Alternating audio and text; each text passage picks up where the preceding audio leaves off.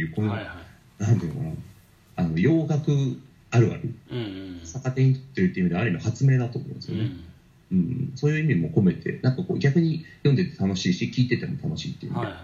うん。スカンチこれはボンバー選ばせていただきうーん。はい。なるほすいまどうんうん。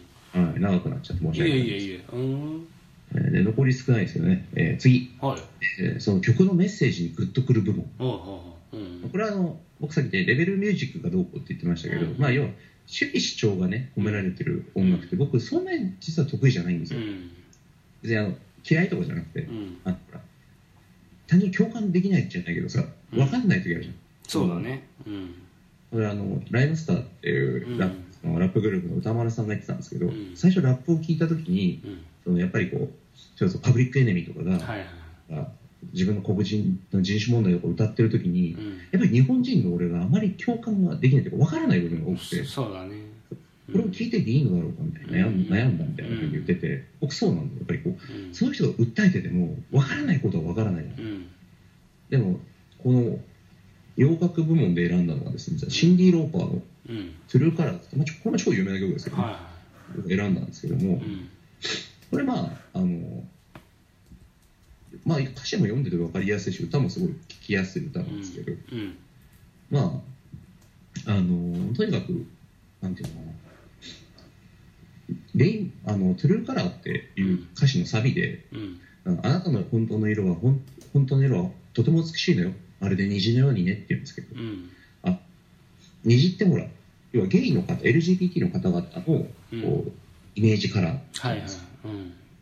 なので、まあ、やっぱこう、そういう、まあ、性別じゃないけどね、自分の中のセクシャリティの問題にうん。立ち向かってる人の応援歌でもあるっちゃあるんですけど、うん。なんでこれ選んだかっていうと、あの僕あの、グリーっていううん。あの海外ドラマ大好きだったんですよ。はいはい。すごい流行りましたけど、うん。それのある、まあ、ファーストシーズンのちょっとすごくいい場面で、このトゥルーカラーズをみんなで歌うっていうシーンがあるんですけど、うん。なんかこう、もともとグリーっていうドラマ自体が学校内のそういううん。合唱グループの話なんですけど、まあ、ゲイの子もいれば、うん。まあ、要は体に障害を持ってる子もいたりとか、うん。あと、単純にこう自分が落ちこぼれてたりとか、うん。あのまあ、友達がいないとか、うん。やりたいことができないとか、そういういろんな悩みを持ってる子たちが集まってる、合唱隊みたいなコーラスグループの人たちのうん。こう物語なんですけど、うん。なんかこう、まさにそれをね、こうちゃんと体現してる歌っていうか、うん。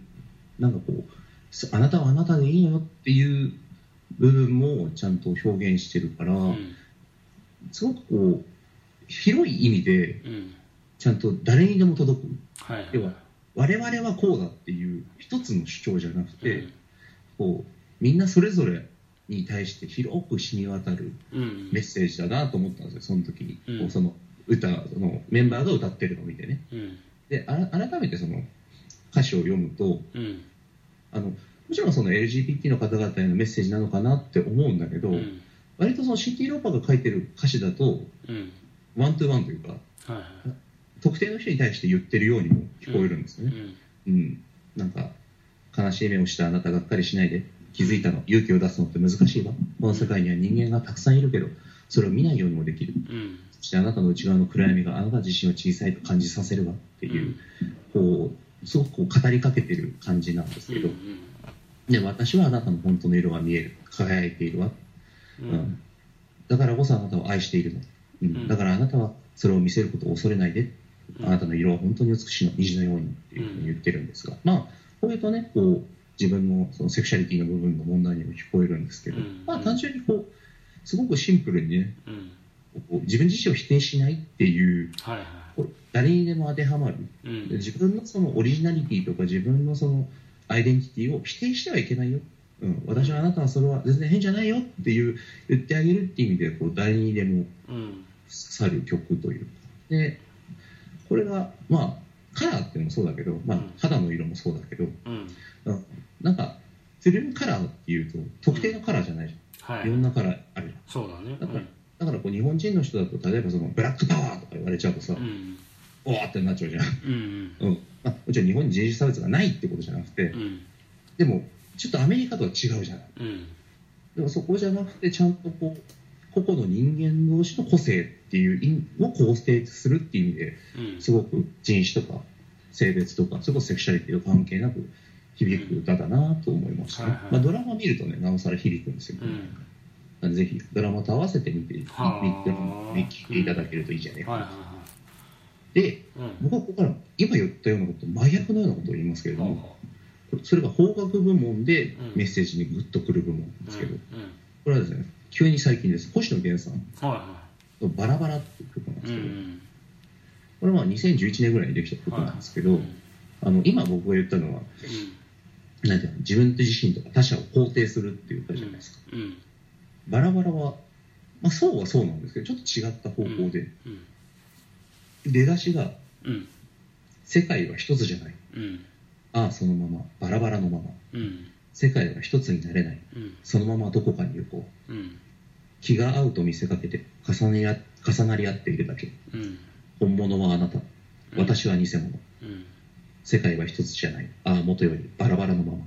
うん。僕らは一つになれない。そのままどこかに行こう、うんまあ、これが一番、はい。あ2割ぐらいの角度の歌詞なんですけど、うん。まあどっちかというとさっきのトゥルーカラーズっていうのは各々の色を認めるっていう意味でうん。一体化するものじゃないっていうような感じの受け止め方を僕はしたんですけど、うん。もっと明確でそれじゃなくて人というのはうん。もう明確に違うんだっていう、ううん。ん、気が合うねとか言うけど本当は違うよってう。んういう、ん。でもなんか僕これ聞いてた時がうん。すごく自分の進路みたいなのに悩んでる時期で、うん。あそうだったんだ。そうそうあそうーどうしようかなみたいな役者でどうしようかなみたいな時だったんですよ。うん。その時にこれを聞いてああなんかなんていうのかな。いろんなこと悩むじゃないですか。うん。でもなんか結局別に俺の悩みを本当に分かってくれる人もいなければ、うん。うん、なんか俺も分からせる必要はないなって。だって違う人だしはいはいうん。その時あ違っていいんだみたいな、うん。なんで分かってくんないのとかじゃなくてうん。俺も分かろうとしなければいいんだみたいな。あだってち違うしなみたいな。すごい性格の悪い結論であ申し訳ないんですけど、うん。でなんかそういう意味ですごくこう気が楽になったんですよね、うん。これを聞いて。で星野源さん曰くなんかこの曲書いた時になんかすごくたちの悪い女の子に引っかかってたことがあったらしくて、うん。うん、なんかこうその女の子がムカついてうわーって最初もっとなんか暗い歌詞だったらしいんですうんだけどなんかライブとかでやるにあたってちょっとこれだと暗すぎるなっつって調整してったみたいな、はいはすごい自分の中の嫌な部分と向き合って書いたのはこれが初めてですみたいないうんこと言ってて。うん。でなんかだから最後の方に多分その片鱗が見えるんですけど、うん。途中で結構過激な歌詞があるんですけど飯を食いクソをしてうん。綺麗事も言うよ。うん。僕の中の世界あなたの世界っていう。うん。もう綺麗事も言うよのあたりでうん。もう怒りが沸点に達してる感じがするんですけど、うたんだ最後最後の方だとあの世界とこの世界うん。重なり合ったところにたった一つのものがあるんだ。うん。だから全く重なり合わないじゃないけどその共感する部分が一つあるっていうだけでも、ううん。ん、それはすごく素敵なことなんじゃないかなっていうか全く接点がないわけじゃない。どこかに繋がれるところがあるんだ。うん。それは繋がりが素敵なことなんだ。で世界は一つじゃない。ああそのまま重なり合って僕らは一つになれない。そのままどこかに行こうって言って終わるんですけど。はいはだからなんかうん。ねそれこそ We Are the World じゃないけど、いはいうん。ね。うん、僕らは一つだっていうんじゃなくて確かに個々の違いを認めてそこに踏み入らないってわけじゃないけど違ってるけどあここはでも同じかとかあ君もこう思うって思えるだけでとても素敵なことなんじゃない。そのままで別に困ることはないよねっていうか。うん無理して分かり合おうじゃないけど。うん。だからこう俺結婚してないけどうん。なんか前ネットで見た記事でうん。結局夫婦って言っても他人だからうん。じゃあ何かを頼む時とかうん。する時に他人に頼むようにしてあげた方が結婚はうまくいくみたいなことうん言ってて、うん。うん、なんかそれってすごく結婚してない僕からしてもなるほどとうん。思って、だから他人が他人であるとかこの人は僕のそばにいてくれるけど同じ人間ではないし違うんだって思うことうんとかでもそれを知ることっていうことでだいぶね心のいろんな部分が軽くなるというか、ううん。ん、それを分からせてくれた部分がありますね。なるほどね。そうそう。だからシンディ・ローパーさんのトゥルーカラーズみたいにその個々を認めた上で、うん。うん、個々をみ認めた上ででも同じではないっていうことを、はいはい。うん、同一化するということが個性を認めることではないみたいな。うん。この曲を聴いてるとなんかそういうふうに思えるんですよね。うんまあ偉そうに言うことじゃないですけどうん。ね。すいません。すいませんごめんなさいね。であなのんで謝るの？いうん。やいやで、うん。えー次ですね。はあの最後なんですけども、い。はえーちょっと何言ってるかわからない部門。いうん。で僕いろいろ考えたんですよ。やっぱちょっとさ今ずっとこうシリアスできた、まあ、ちょっとあのとにかくかっこいい頼もしい部分はちょっとバカみたいな話でしたけど。はい。はいあの本当本格的に何言ってるかわかんないなっていうものをね、なんか上げときたいなと思ったんですよ。うん。もう難解な。うん。でも難解な歌詞ってさうん。なんかこう僕がバカなだけでうん。なんかこうなんていうの？お前が理解できないだけじゃんみたいな話になっちゃいそうな気がしたからね、うん、そうじゃなくていうん。誰がどう見てもなぜこんなことを歌ってるのかわからないなっていううんのを探そうかなと思ったんですはいはい。いい大人が何をしてるんだみたいな、うんでもね結論としてですねう、ん。あ R・ ケリーに勝てないっていう結論に至ったんですよ。うんアルケリですか？はい。うん。R・ ケリー。で僕これあの本当になんか錦目の道場じゃないけど実は R・ ケリーさんの歌詞っていうのは、うん。あのもうずっと前からもう話題になってまして、うん。あのまあ、R・ ケリーってすごい人なんですよ、うん。あの知らない人にはあるかもしれないですけど、なんか世界でもうトップ R&B の世界の歌手で一番成功してる人らしいですからね、あでも言われてんだうんうん、歴代で、うん。なんか順位が出てるの？世界5位かなんかだったらしいんよね何聞いたかわかんないけど。うん。いや上がほらマイケル・ジャクソンが1位でとか。あああそういうことだ。うん。3位がプリンスとかそういう中で5位に入ってるらしいんですよ、うんって。であの とにかくそのあのそのライムスター歌丸さんの僕はラジオがすごい好きでうん。よく聞いてたんですけど、うん。あのその中で一時期すごい大騒ぎになったのが、うん。その高橋義明さんっていうその音楽ライターの方がまず言い出したんですね、あの R・ ケリーの歌詞がとにかく下ネタがひどいと。うん。なのにメロディーが超おしゃれなんですよ、うんうん。あのアーバンなしっとりした。はいはい。でもうとにかく歌詞がひどすぎて、うん。歌詞を特集しただけで本になったんですよ。へえ。R&B バカリリック大行進。本当になるほど。一人できない海外 R&B 歌詞の世界っていうはいは本になったんで、まあ、これはあのネットでもちょっと読めたりとかそのうん。ラジオ番組でも何回か特集してていうんあのミヤンミヤンさんという方が、うん。あのそれ文字起こししたりする全然ネット上で見れるんですけど、うん。なので僕もちょっとその記事からあの 一つこううん。いくつか抜抜粋させていただきたいんですけど、はいはい。とにかくその R・ ケリーさんのその、う歌詞っていうのが、まあ、露骨なんですよ。すごく、うん。だってアルバム名がその2013年に出たアルバム名がうん「ブラックパンティーズ」って言われてる。う んすげえなドラゴンボールみたいだな。う そうです。よギャルのパンティー送れですよ、んはいはいはい。そうですね。でもなんかうん。それのうん。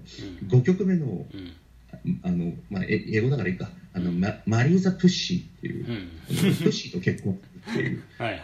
バカ。か 出だしがですねあの疲れ目にはプッシーを見るのが一番さ。はいはい何を言ってやがるんだってスケベなおじさんだね。お前は何を言ってやがるんだってこれだってねそう本当おっさんですよ。はいはい。これだっておじ日本のおじさんに「ああ疲れ目にはいいねあれは見るの。観音さんを見るとが一番だね」超激狭なおじさんじゃないですか。そうね。その時点で、うん。もう救いようのないですよあのおじさん。いいですね。でもそのうん。うんそれをねすごくしっとりおしゃれに歌い上げるんですよあその同じアルバムの中の「クッキー」っていう曲がはいはい。それもね俺をクッキーみたいに真ん中を舐めるのが好きなのさっていうその あのやっぱり 歌丸さんも言ってたんですけど、ううんまいこと言ってやがる感が僕。俺さそのさ、海外のさ歌詞ってさ日本人が聞くとさ英語で弾けるからさなんかおしゃれに聞こえるけどさ向こうの人はさ内容分かってるわけでしょ？うんそう。どういう心持ちで聞いてんだろうね。だからあのうん。ぜひね、うん。曲も聴いていただきたいんですけど、うん。うん曲は本当におしゃれでかっこいいんではいはいはい。うん。とにかく歌もうまいですしね、でだけどそのうん。歌詞もねうん。タイトルね「ブラックパンティー」もすごいですけど、うん。もうその曲に、うん。あのそのその曲っていうかまた別のね、うん。あのアルバムでうん「 Unfini Unfinished Business」っていう曲曲のうん「 Break Up」っていう曲があるらしいんですけど、うん。バスルームからキッチンに移動しながらセックスするのさ。キッチンからリビングルームに移動しながらセックスするのさ。汚い芝生の上でもセックスするのさ近所の連中に犬までびっくりしてるぜ。俺たちのセックスを見てっていう。あの外はまずいでしょっていう。これあの高橋義明さんとかセックスすごろくって呼んでる。そうだね。めちゃめちゃ面白い、でこれが Jay-Z とコラボしてるらしいんですけど。それすごいなまた高いミュージシャン使って遊んでるね。うん。そう Jay-Z はだからこれうん。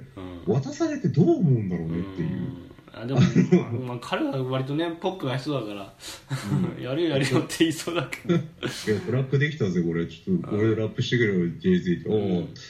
おはあ？スケベだねー。っつってこれラップすんの？みたいなこの部分だ繋ぐってことでしょああいいですね。その一流集めて悪ふざけする感じいいですね。いやでもブルックリンの帝王とはいえさすがに困ったと思うんですよ。だって最初に犬に見られてセックスしてるわけじゃないですか。そうですね。お。すごろくだしね。そうすごろく、いいっつって。うん、これはねいやだからぜひねこう、うん。これに関してはもう僕はやっぱりうん。いろいろ考えたんですけど、はい。あまりケリーを超えるものがなかったんですね現行現状で。確かになそう言われるとね。そう。いやもう正直ねこれ以外にもいろいろあるんですよ、はいはい。例えばそのラジオでも,、うん。もうすごい大盛り上がりしててその、うんザ・ザ・ビュッフェっていう超ダサいアルバムタイトルの、いバカみたいですね。そのはい、それのポエムっていう、はいはい。ザ・ポエムっていう、うん。なんか1曲目にうん。うんあ本当にただ詩を読む部分があるらしいんですよ R・ ケリーさんは。うん。でその俺もちょっと YouTube で聞くんですけど、うん。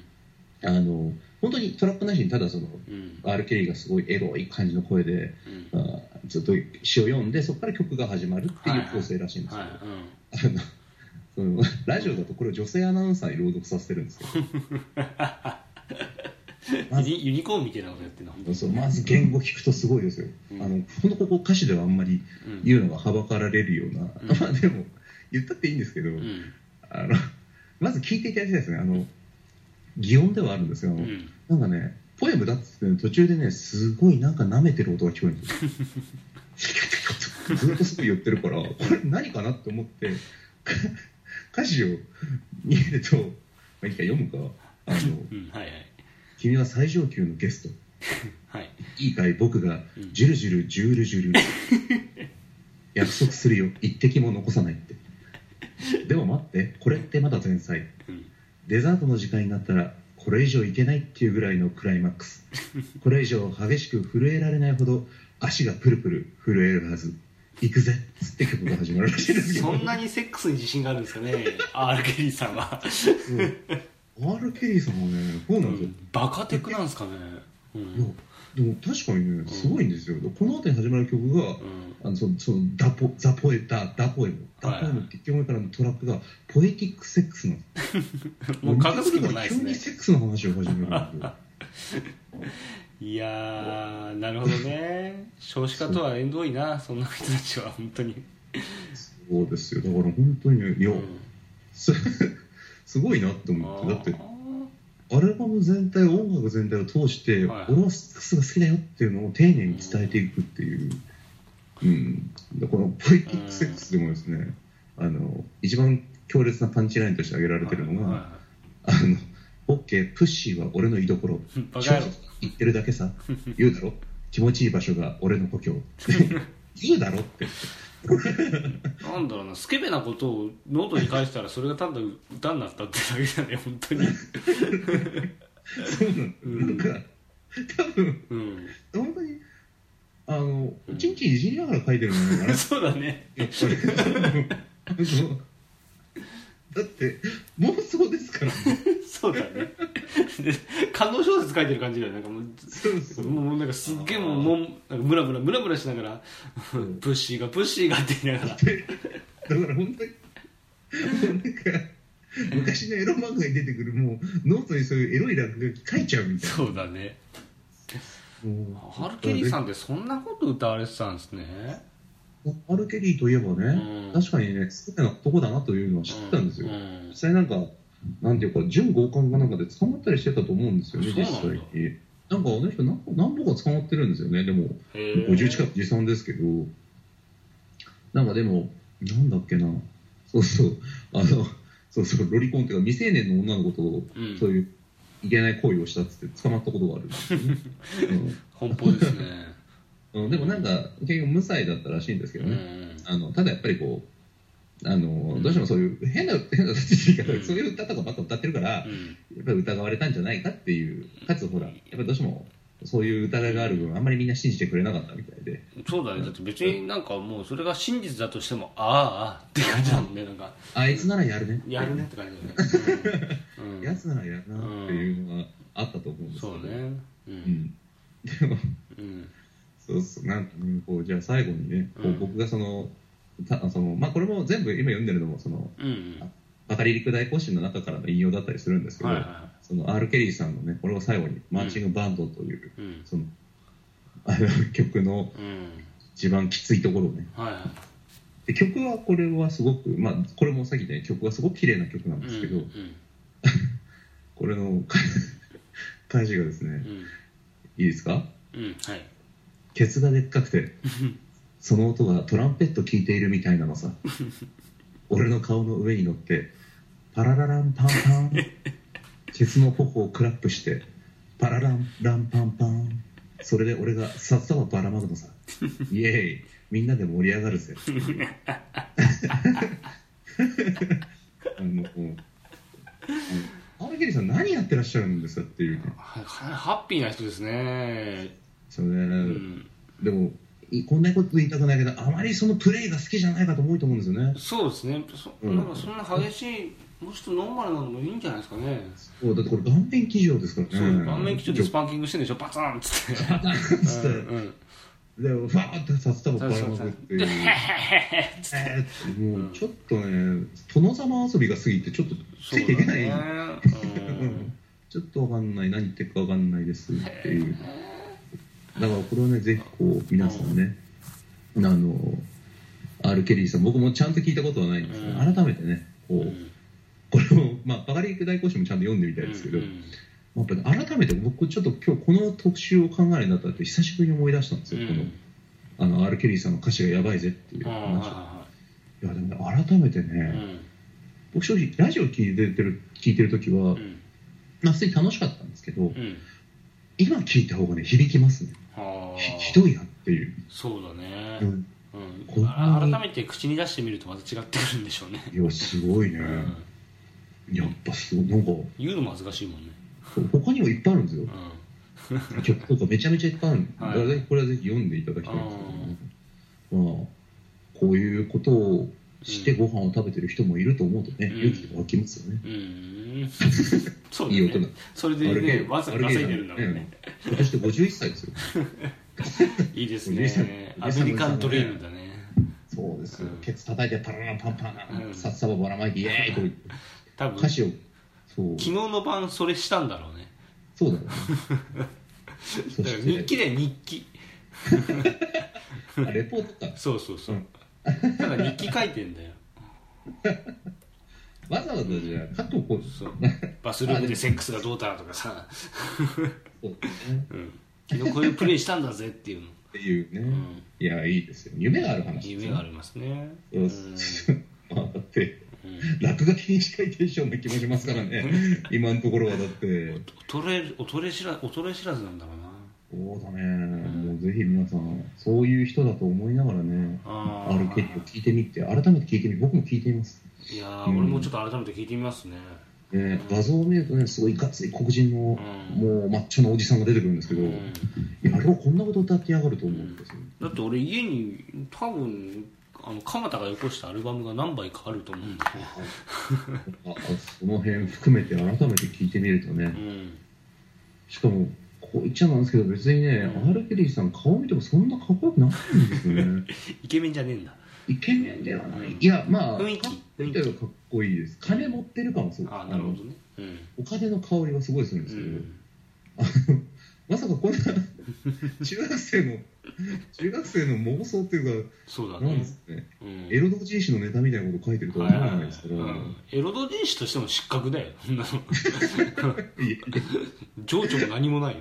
いやいやあの曲はかっこいいんですよ、はいちゃんと。そこはフォローさせていただきますけど、うん。曲はすごくかっこいいんですよ。うん。ただ内容がこういう、ね、全体的に。はいはい。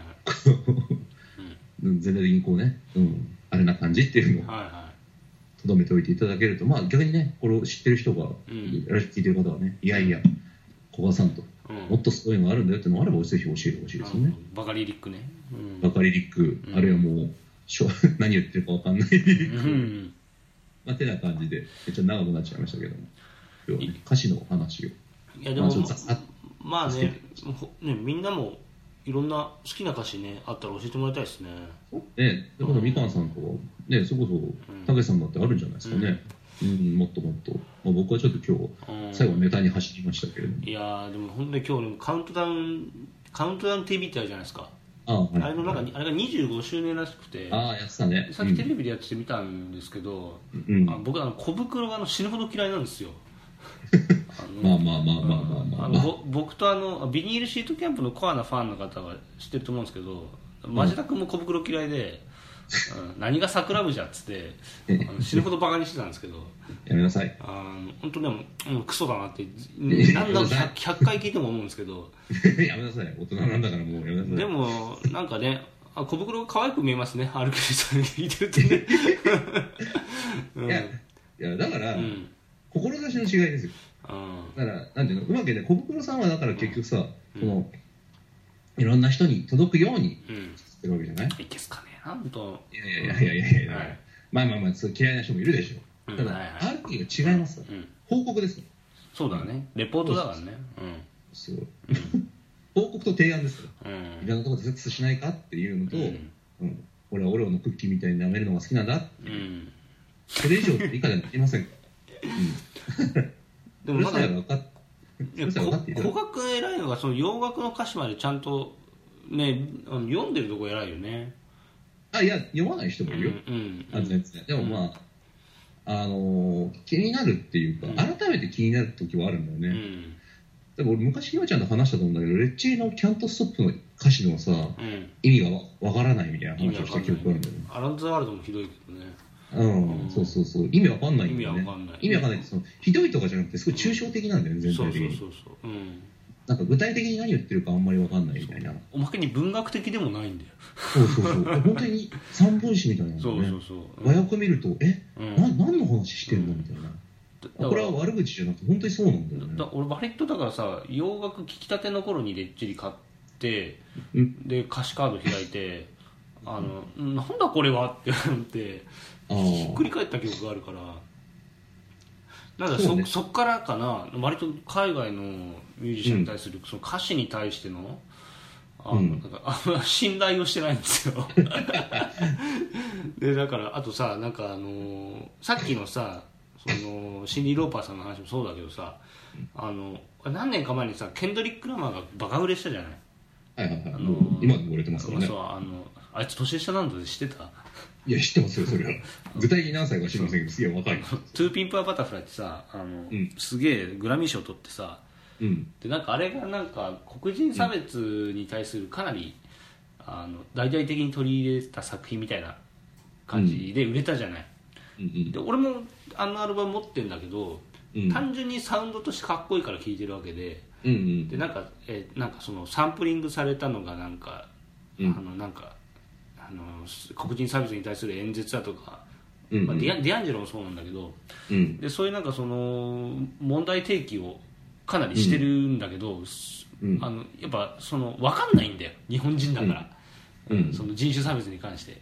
だからうん。いかんせんそこに対して耳を傾けようとしないからさ。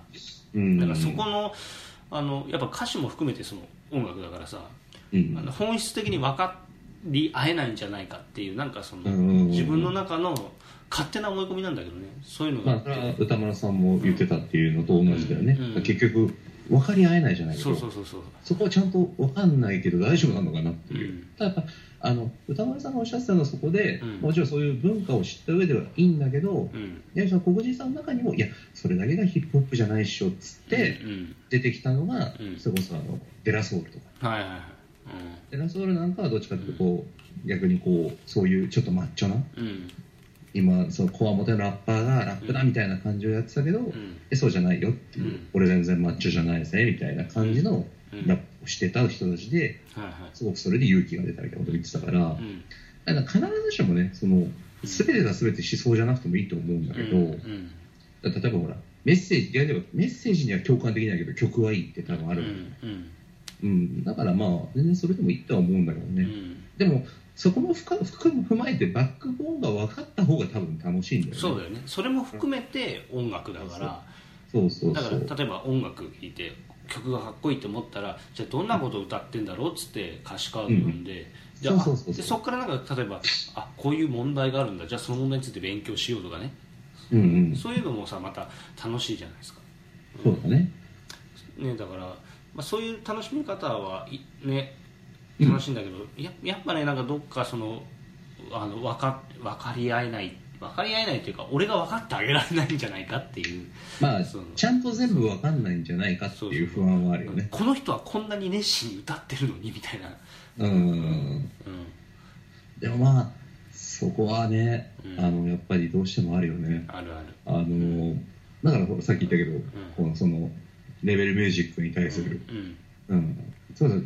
レゲエとかダブもそうじゃん、まあそういやダブもそう。まあ、レゲエとかもそうじゃん、でうん。あのこの間ヘビーさんの話もそうだけど、うん。やっぱメッセージがあってっていうのがうん。ある前提で、うん。あの作ってる、うん。いやまあ、演奏してる人もいるだろうし。だなんであんなに例えばレゲエがね明るいか、明るく聞こえるかっつったらそのあ、明るい裏にその国の貧し貧しさとか、うんすごい辛いことがいっぱいあるけどでもそんなことを吹き飛ばすぐらいとりあえずみんな前向いて明るく歌おうよみたいな感じで歌ってるから、うん。ああいう明るいサウンドになってるわけで。で,、うん。でもそれをさあの、うん。分からない人がさ、うん。その上積みだけ聞くとさうんなんか、すごいただの明るいアホな音楽に聞こえてきちゃうわけよやっぱり、それってなんかねあの悲しいよね。うんまあでもだからそこはうん。分かった上ででも僕は、でも僕はこういうふうに、まあ、うん。音楽をプレイする人なのね。うん。で僕はじゃあ明るく努めてやろうって思う人もいるかもしれないし、うん。そういう要はメッセージも含めてちゃんとやろうって思う人もいるかもしれないしね。うん。そこはもう正直その人次第だと思う。それはそうだよね。ううん。ん、だそのヒップホップが好きな人も、うん。そのパブリックエネミーとかみたいな、うん。その要はなんていうのかな。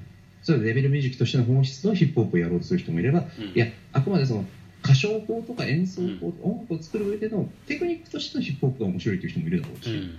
でもそのバックボーンを知ってるか知らないかでだいぶ違うよね、うん。ただラップのその要は韻を踏むとか、うん。ライミングとかリリックの書き方とかだけ学んでやるよりは、うん。本質的にはこういうものだよって知ってやるのとは多分違うんだよね、多分そこがきっとまあわかんないけど、俺は音楽やらないから。うん。例えば歌詞を書いたりしても、うん。そういうテクニックの部分だけで歌詞ラップの歌詞を書いてうん。やった人と、まあ、そういうバックボーンがあると知っていながらも、まあ、僕は努めて明るくやろうって思って書いた人と歌詞だと多分違うんだろうね。そうだろうねううん。ん、ちゃんとそういうヒップホップマナーじゃないけど、ん。あこの人多分ヒップホップちゃんと分かった上でこういう明るい歌詞書いてるなみたいなのが出てくるんだろうね。うん。なるほどね。そうだね。うん。うん。まあもちろんその俺の言ったことが正解かどうかって別にうん。でも、ね、そこでパンクロックだって、それラモーンズなんて、うん。ぶっちゃけどの曲も全部同じに聞こえるんですけど、うん。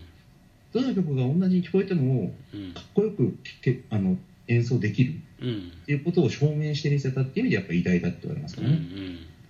コードが3つで作れるんだ。そうだね。うん。そう。それがだからきっとだからその貧しい当時のうん。ものすごい不景気なイギリスのうん。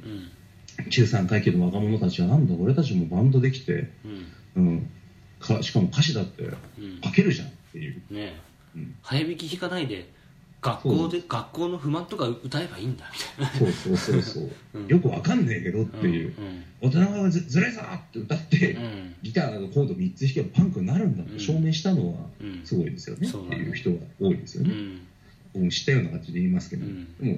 でもそれはなんかぶっちゃけある程度事実だと思うし俺も、うん。うん。うん。やっぱりそこの発明？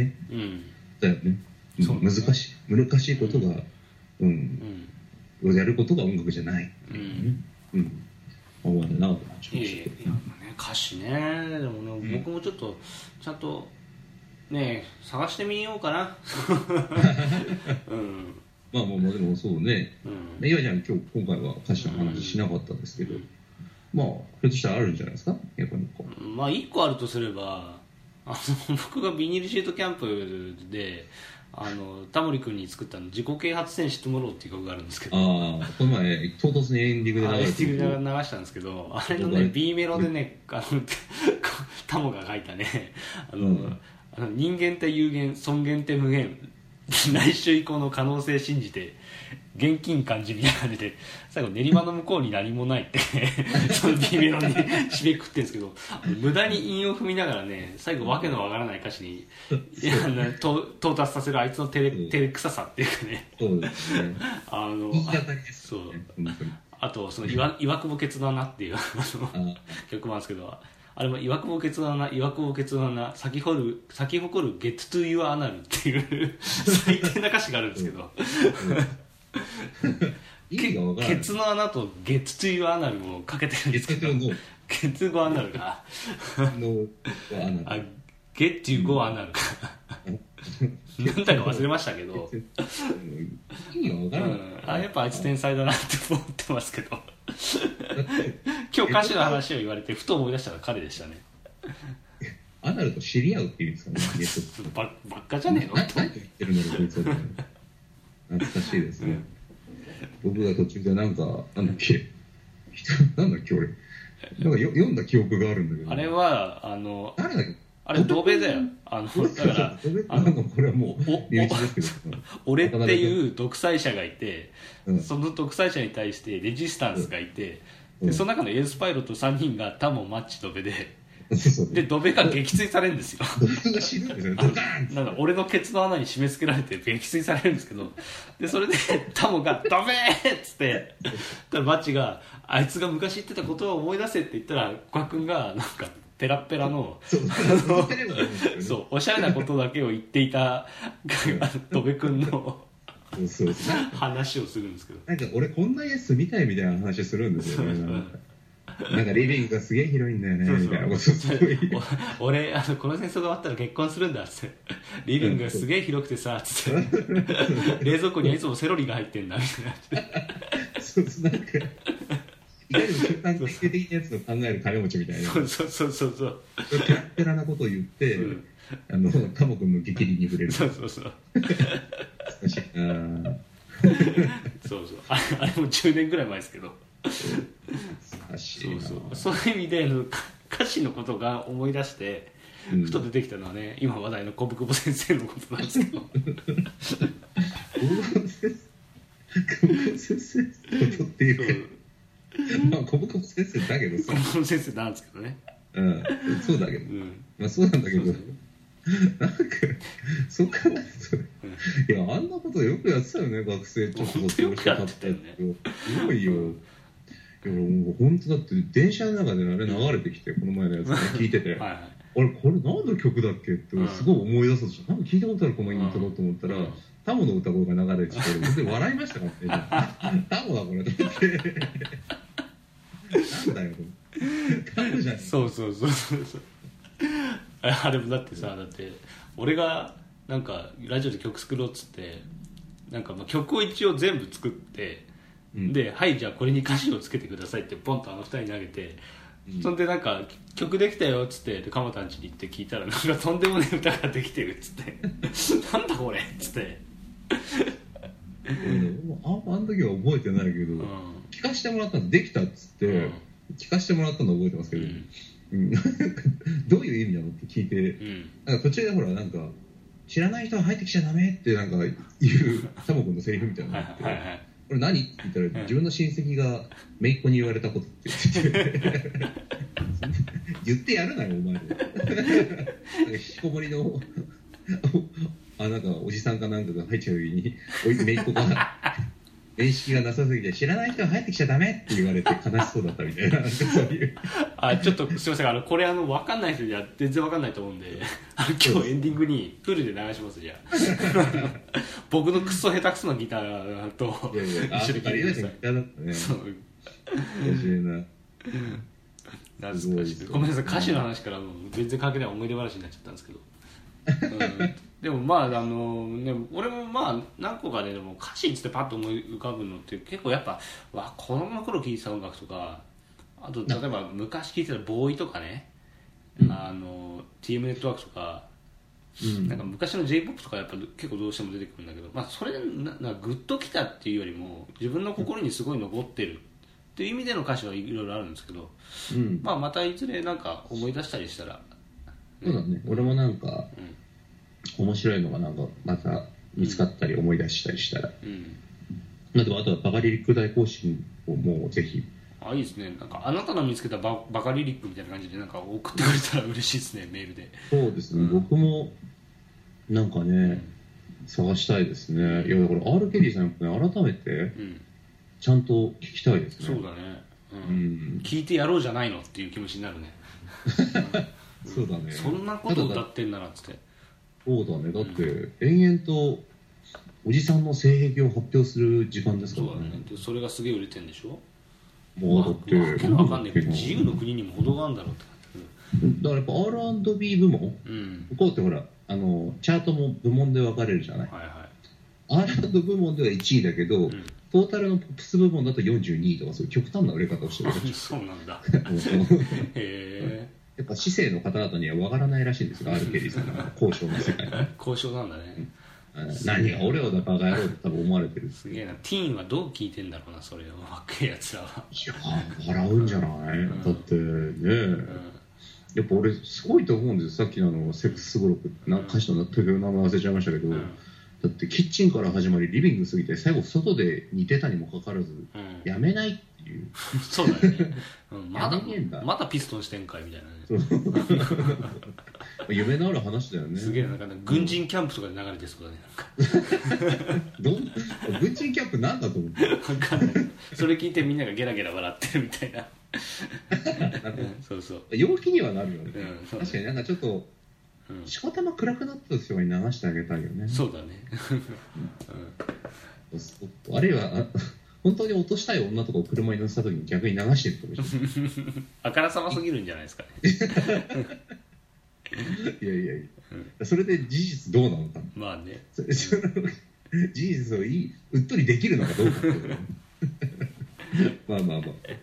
あやばい。皆さん。1時間半以上撮ってますね。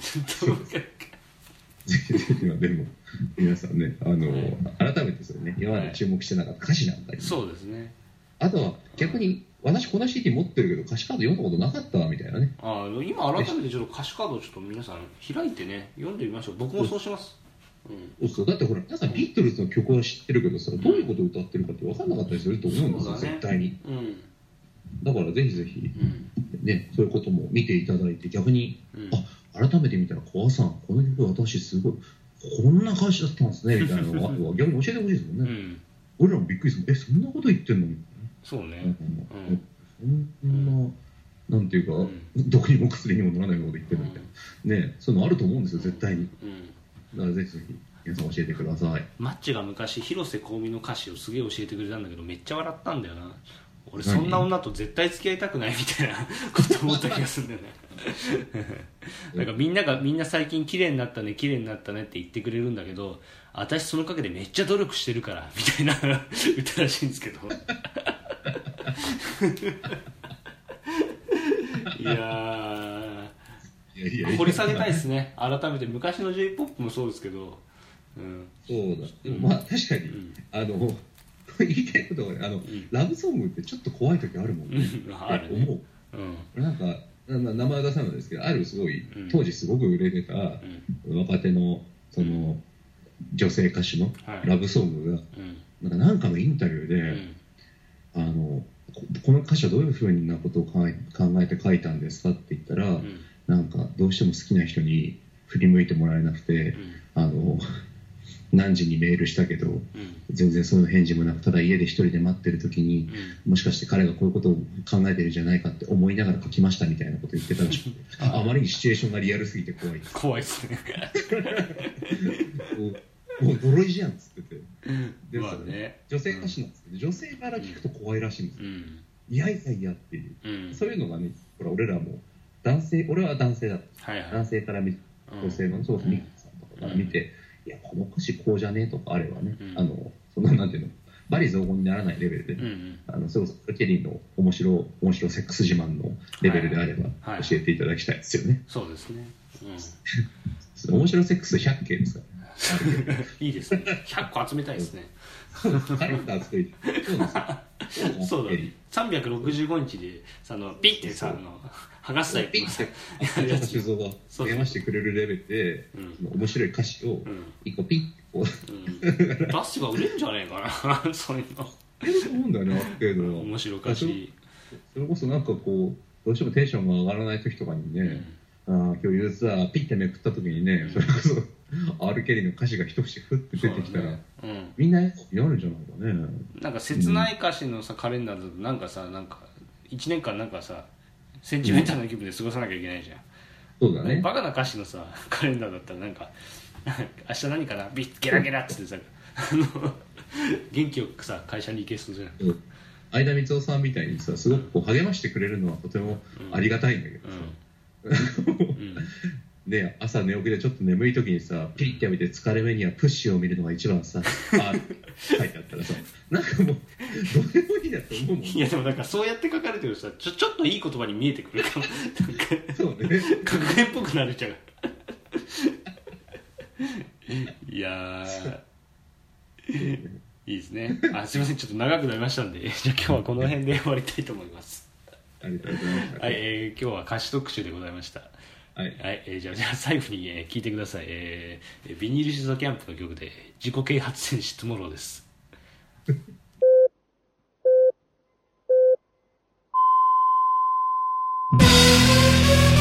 自己啓発戦士トゥモローは純然たる薩摩隼人の村。キャンパスにはびこる理不尽を叩き潰すため明日立ち上がるのだ